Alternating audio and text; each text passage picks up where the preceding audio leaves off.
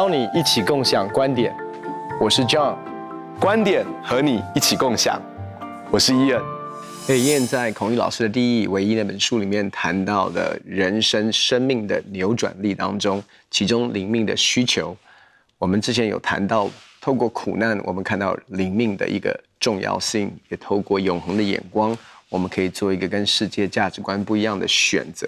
今天我们仍然需要来谈哦，在灵命的需求当中，其实可以帮助我们对齐我们身份感跟价值感一个很重要的一个目的哦。你怎么看这个方面？呀，对，你刚说的很好。其实不是只是在苦难的时候，我们思想关于灵命，也不是呃，只是灵命，也不只是关乎看永恒、看未来。其实我们生命当中呢，常常有五个最常问的问题。那我觉得。呃，孔毅老师呢，他在他的书里面就提到这五个问题。那我觉得确实，呃，我们呃常常会去思想这五个问题。第一个问题就是说，我从哪里来？这是关乎根源 （origin） 的问题。嗯。第二个是我是谁？这是关乎身份嗯 （identity） 的问题。第三个是关乎我到这个世界上来做什么？这是关乎目的 （purpose） 的问题。第四个是关乎我做的好吗？嗯，好，那我我我关于我的目的，我做的好不好？那这是关乎意义 （meaning） 的问题。最后一个就是我往哪里去？这是关乎啊我们的归宿 （destiny） 的问题。嗯。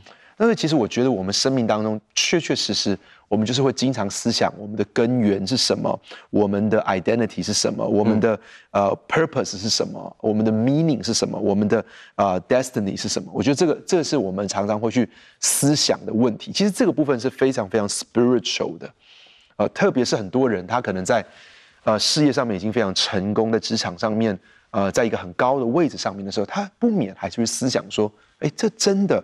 是合乎我人生的目的吗？我做这个事情真的是做的很有意义吗？那我人生当中最终的 destiny 到底是什么？我觉得不管我们的事业到怎么样，我们都会经常去思想的问题。这真的非常好，因为我觉得其实对我们来说，我想对每一个人来说，其实真正的那个身份归属是非常非常关键的。因为在职场当中，我觉得最大的一个诱惑跟试探，就是随着神。呃，给我们更大的一个影响力也好，或者是在这个整个的升迁的过程当中，当我们真的是为主得地为业，经历更多的成功的时候，很难不在这样的一个历程当中，把我们的成功。当做我们身份的归属，嗯嗯，把我们的头衔当做我们身份的归属，因为真的你会发现，周遭的人会因为我们的成功跟我们的互动有所改变哦，周遭的人也会因为我们的头衔开始跟我们的互动有所改变，但是就在那一个 moment，其实很重要的是，我是否要照着世界的价值观来看待我是谁，嗯，还是我有一个更。更深的一个核心信念，那那个核心信念其实不是透过世界的成功，或者是物质上的成功，或者是人所羡慕的头衔上面的成功来定义我是谁。因为如果这个一走偏，或者是一我又失去了我的那个 true north，我失去我的那个指南针的时候，其实我就会陷入到一个开始是。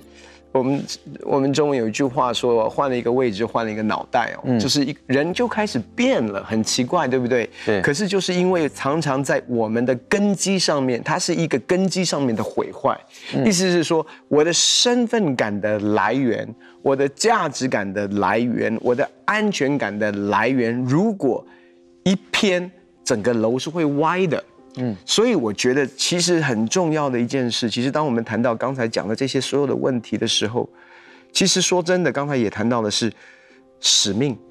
可是有的时候，我的身份感如果来自于我的使命，我也会偏啊。嗯嗯，所以我我相信从老师讲的那个唯一一个非常重要的概念是说，我的身份是独一无二的。嗯，那是在神的眼中独一无二。呀，那我的独一无二是在。我在母腹当中就已经是唯一，嗯，在我还没有做任何一件事，我就已经是神所喜悦的。就像耶稣在他还没有开始服侍的时候，在约旦河，慈禧约翰为他受洗的时候，然后圣经上说天开了，圣灵仿佛鸽子降下来，然后天上有声音说：“这是我的爱子，嗯嗯，我所喜悦的。”就说这个是爱，这个 identity 是父神所赋予我们的。所以其实我觉得对所有人来讲，其实在面对到职场上面，有的时候挫折是一种挑战，但是我也要说。成功也是另外一种挑战，是有的时候在挫折当中，我们会有挫折的诱惑跟试探，我们也会在成功里面面对到更大的诱惑试探。这那有的时候在缺乏里面会有诱惑试探，在富足当中也会有诱惑跟试探。那个诱惑跟试探是什么？就是你用你的富足，你用你的丰富，你用你的成功，对，开始来定义你是谁。嗯，那这是为什么？我觉得一个非常重要的一个身份感的归属，需要来自于神的眼光，来自于我们是他的儿女，来自于我们是他所爱的，而这个是重新定义我们是谁。所以，其实我我很喜欢的一件事就是，我们怎么样能够操练一件一个功课，就是我需要。把我自己跟神所祝福我的，不管是物质上面的成功、头衔上面的成功、嗯、事业上面的成功，我要学会怎么归零。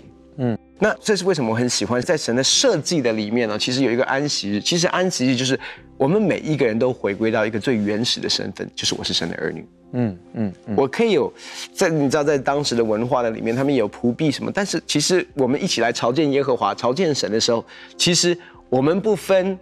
辈分，我们不分身份的。你知道，有时候我们我们来到教会里面，我们如果还期待人家对我们是一个某种的对待方式，因为我是谁谁谁，因为我是什么样的咖，那我要说，其实，Is that who we are？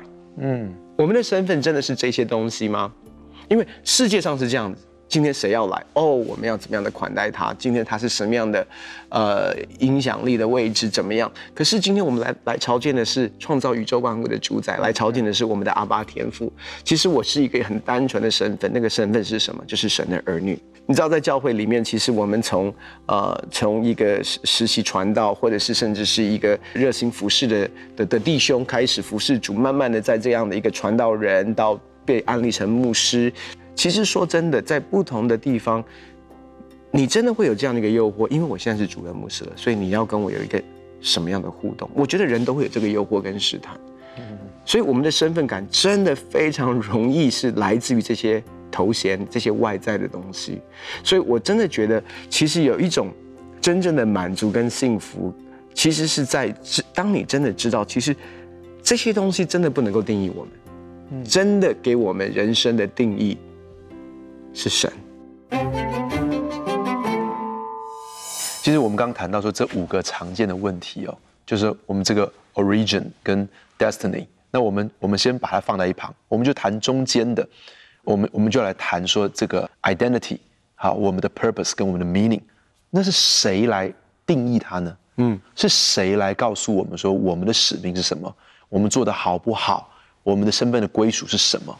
那我很喜欢你刚刚谈的，其实让我们去思想一件事情：是谁来告诉我们？呃，我我我们童工会做这个考评哈。那我相信很多的企业里面也都会做这个考评。那么这个考评呢，它当然它会有自己的评价，嗯，它也会有其他的童工来互评。那么我就发现一件事情，就是我们我们当中有些童工呢，在我们教会里面的童工，是所有的人对他评价都非常的高，嗯，可他的自评的评价都很不高。那那其实你会发现一件事情，如果是让我们自己来，很多时候我们自己可能拦阻了我们，我们我们让我们自己找不到我们身份的认定，嗯，我们找不到我们自己的 purpose。但我也会发现，有些时候呢，这个很多童工都觉得他需要改进，可他的自我感觉是非常非常良好。那那这样子，其实其实也不容易找到。嗯，所以其实我们说，为什么这个东西会跟神有关？其实我们需要让神来告诉我们的根源是什么。嗯，我们需要让神来告诉我们，我们将来是我们的归宿是什么，我们的 destiny 是什么。我们是需要神来让我们看见我们自己的身份是什么，我们的人生的目的是什么，还有我们做的好不好。其实我们谈到这些问题，是我们心中一直都会有这些挣扎，都会一直有这样问题。嗯，其实从我们刚进职场，甚至到我们的职场上面已经到了巅峰了，我们都还是会一直面对这些问题。嗯。所以你会发现，很多人他其实他到今天还是在找他自己的目的，他还是在找他自己的身份的认同。那可是这个问题没有办法从我自己里面，甚至也没有办法从别人的 feedback。嗯，我们需要从神那里来告诉我们。孔毅老师讲了一个很有趣的小故事，他说有一个人就觉得自己做的很不好，觉得自己做的都很失败，觉得自己在职场上面都没有任何成果，他去找一个智者。好，那这个智者呢，他并没有安慰他，也没有鼓励他，他就从他的这个手上呢脱下一个戒指，然后就跟他说呢：“你到市场上面去卖这个戒指，但我告诉你，这个戒指卖的呢不能少于一个金币。”嗯，然后就到市场去，然后这个市场上面的人就说：“切，这个这个怎么会值一个金币呢？这市场上没有人一个人要跟他买。”好，然后他就回来就说：“没有人要买这个戒指。”然后他就说：“好，你现在去找这个珠宝专业的珠宝商，然后呢，我告诉你哦，你不可以把这个戒指真正的卖掉，你看看他愿意用多少钱来买。”嗯，然后他就到这个真正的珠宝商那边去，那珠宝商就说：“我愿意用六十个金币跟你买。”嗯，那他就很惊讶，他回来找这个智者说：“那个珠宝商竟然愿意用六十金币来跟我买耶！”他说：“你知道吗？当你要知道你真正的这个戒指真正的价值呢？”不是让路上随便的人来看这个戒指的价值，是要找真正的专家才能够鉴定出这个这个戒戒指的价值是什么。他说：“那你知道吗？在我们生命中，真正识货的专家就是神。嗯，我们自己，或者我们身旁很多的人，其实都像是菜市场的那些人，我们都可能不见得认知这个戒指真正的价值。那只有这个最专业的珠宝商，他会说：‘哎，我知道这真的，这这这是很厉害的戒指。’那其实我们谈到说，我们生命当中，如果我们总是在想，哎，我们的身份认认同是什么？我们的目的是什么？我们做的好不好？有没有意义？其实我们需要来到那个真正的专家，就是上帝的面前，来告诉我们，我们做的好不好？我们的目的是什么？我们的身份是什么？其实，当我们讲到灵命的需求的时候，其实我们真的在谈的是，我的生命怎么样跟神进入到一个。用现在比较常用的对齐的里面，怎么样跟神进入到一个合一的里面？因为其实真正能够在我们生活当中，在我们生命里面给予我们价值感、安全感、意义感、使命感，所有一切的源头，其实说真的，也不是那个事情的本身哦。嗯嗯，其实是从头到尾都是神呀。为什么这件事情对我来讲会有意义？是因为他。托付我要去完成的事情，嗯，换句话说，那可是问题是，连离开他这个事情对我的意义，就像摩西一样嘛，尝试要拯救以色列人出埃及，四十岁的时候，他尝试要去完成，是神托付他的使命没有错，可是他是用自己的力量去完成那一件事，其实最后的结果是什么？真的是劳苦重担，真的是，真的是空虚嘛，所以他必须要一个人逃出，逃离开埃及，所以我就常常在想，我觉得。有的时候，嗯，使命导向很好。有的时候，我们常常说意向导向，意向导向很好。可是，我也会担心，太意向导向，离开了，就我我觉得意向导向 make sense，是你与神一起同工，嗯。但是意向导向不 make sense，是当你把意向变成你的偶像，你把使命变成是你要完成的那一个任务，或者是说这个使命赋予你价值，我觉得都不是。是神赋予我们价值，嗯，OK，使命与否，不然你会说啊，那去宣教到到中南美洲，后来可能什么东西都还没有做到，可能在旅程当中他就死了，嗯，因为很多宣教士真的是这样子，那个那个年代对，对不对？对一个船难哇，那我们就说太不值得了。我必须要说，值得与否也不是使命可以定义的，嗯嗯，值得与否。是这位我们所跟随的神来定义，Amen。而且很多的事其实真的不能够从人的价值来看待，甚至是透过这个世界的短暂的这种眼光来看待。因为，呃我我我真的要说，我真的要说，其实我有很多的东西，真的那个价值其实是神对我们说：“这是我的爱子。”我所喜悦，Amen。然后从那个地方开始，我觉得不是做什么成功，也不是做什么找到满足感，而是我们在神的爱里面已经有了满足，我们在神的爱的里面已经找到安全感，我们在神的爱的里面已经真正的得到我们一切所需的，然后跟着父神一起同工，Amen，去完成使命，完全我们他赋予我们要去完成的事情。Amen，哇，我真的我真的觉得在你讲的时候，我就感觉到有有这样圣灵的浇灌，我真的感觉到有很很强的感动。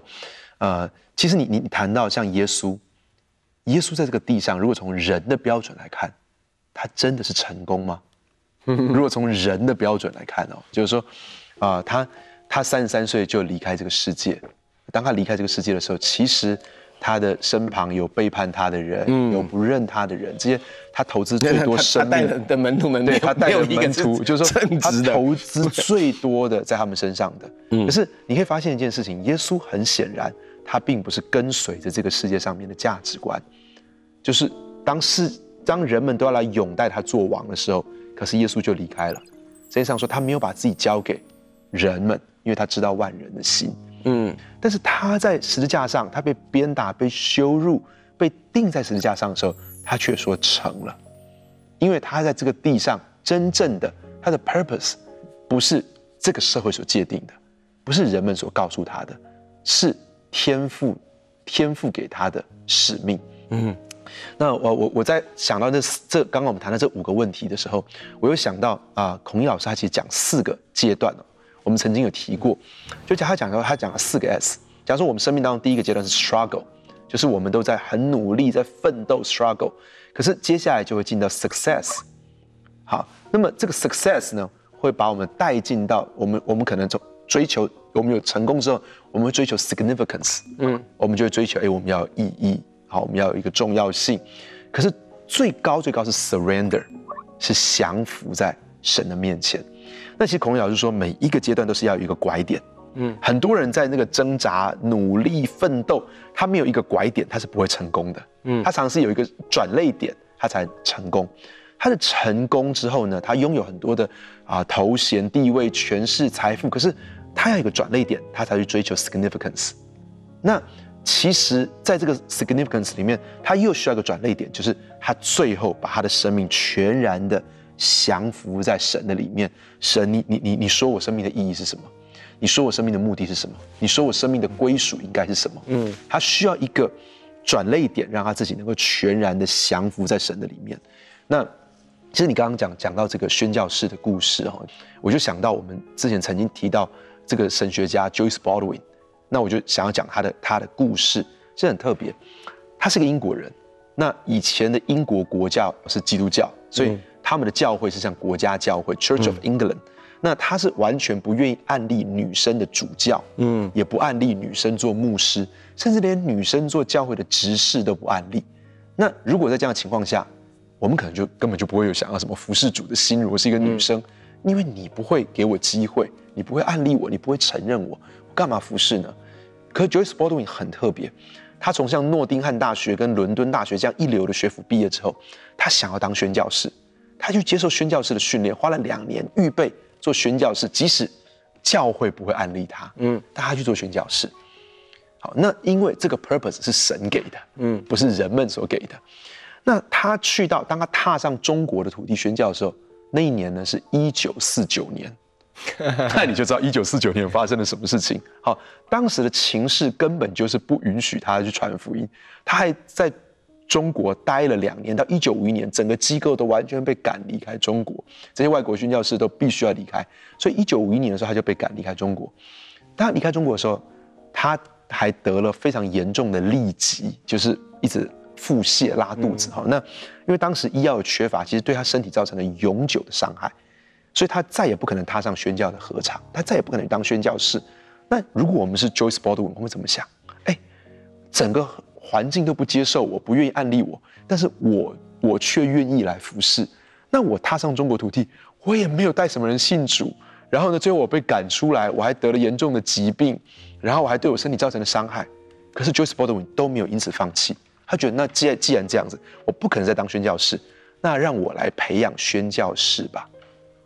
所以他就成为神学院的老师，你知道，他竟然成为了 Bristol 很有名的三一学院的老师，最后他还当上了三一学院的院长。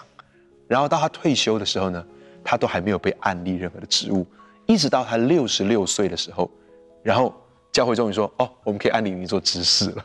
”他从神学院院长退休之后，他说：“哎，我们可以安立你做执事。”后来教会又跟他说：“我们可以安立你做牧师。”他说：“不用了。”他说：“不用了。”那我我我们曾经讲过，Joseph Baldwin 讲一个关于亚伯拉罕的名言，他说：“亚伯拉罕踏进了迦南地，他看起来好像都没有看到这个应许成就，可是，在他信心的眼睛，他已经看见了这个地会是属于他的。他已经看见他的后裔已经遍满这块地了。他站在那个地方筑坛献祭的时候，他是在为他后代子孙来接受这件事情。他知道他已经为他的孩子们来领受了这件事情了。”所以，其实我想，Joseph Baldwin 的故事，其实真的让我们看见一件事情，就是说，其实神，我们一生在跟随的是神给我们的身份，嗯，嗯，是神给我们的目的，嗯，是神告诉我们有意义。对人来看，也许 Joseph Baldwin 的中国行没有意义，可对神来说有意义，因为那个中国行唤醒他里面那个最深想要服侍神的心。也许很多人说，如果没有这些案例，没有这些，没有没有被接纳。那没有意义，可对神来说有意义。神说：“我知道你是谁，我给你这个身份，我给你这个目的，我给你这个意义，是神会赋予给我们。”所以，我想，如果在职场当中，我们面对很多种种打击的，或许那这是一个最棒的时候，是我们来到天父的面前，让天父赋予我们身份、目的、意义、价值，让我们在那个真正的专家的面前，他会告诉我们。所以其实我很喜欢刚才你讲到孔毅老师所说的那个四个 S 哦，从我们的 struggle 到 success 到 significance，然后到 surrender。所以我在想，其实更好的方式是什么？呃，当然允许我稍微调整一下这个 order 这个顺序哦。其实真的，我们都会经历 struggle，从 struggle 直接到 surrender。Amen。然后你就会发现，成功跟 significance 都是在我们与主合一当中，你就有了。Amen。因为那个 success 跟 significance 其实不是世界可以定义的。Amen。那个 significance 从头到尾都是从神来的。所以如果我们从我们的 struggle，我们的 struggle 只要可以把我们带到 surrender，嗯，我们每一个人都是赢家。Amen。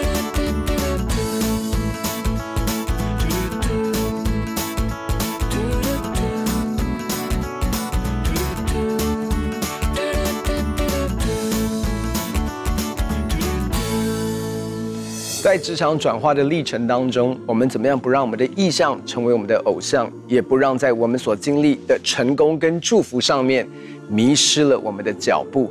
很重要的一个核心就是要再次回到真实的身份。我们的身份是神的儿女，他已经喜悦我们，不是因为我们对他做多多、赚多多、多有影响力，可以更多的来讨他的喜悦。而是在那个最单纯的身份当中，我们回应他的呼召，与他一起同工，这才是我们生命真正的价值与意义。很高兴可以跟你们分享我们的观点，也欢迎在网站上面跟我们分享你的观点，共享观点。我们下次见。